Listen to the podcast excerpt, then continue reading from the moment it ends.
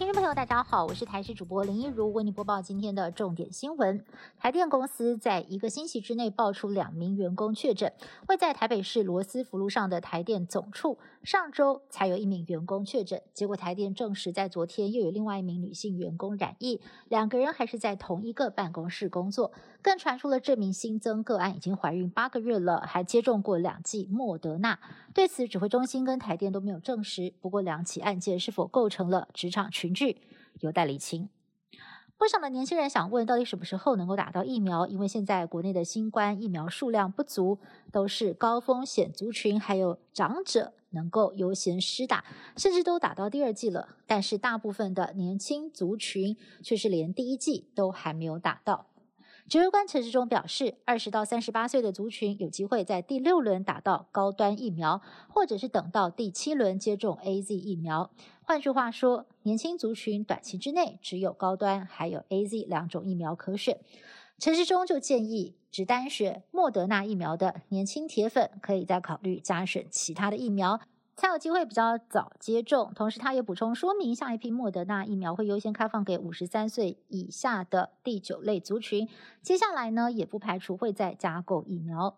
想到博流施打疫苗的旅客要特别留意了。博流观光局台湾办事处对外宣布，博流政府从八月十九号开始将不再提供莫德纳，这也让想要去混打疫苗的人在第二季的品牌上面选择变少。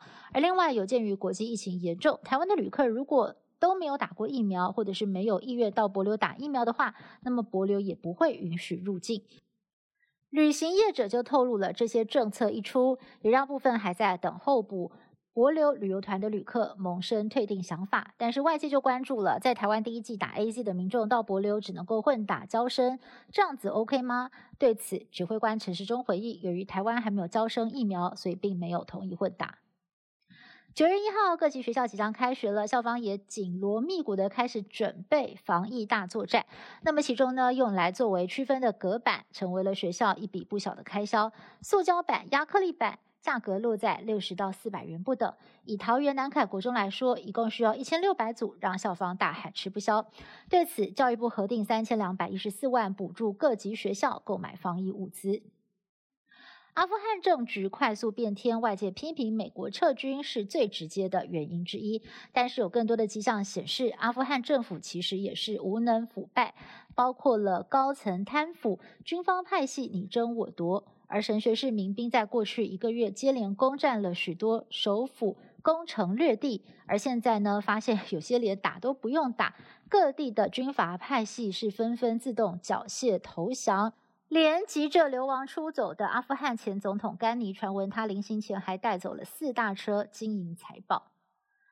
阿富汗神学士组织出了名践踏女权，现在他们掌权也引发了阿富汗妇女非常的恐惧。神学士的发言人就承诺说，他们一定会保障女权的。不过，根据他们过往的执政记录，没有人敢相信。阿富汗前驻联合国大使也是女性，她非常担心妇女同胞的未来。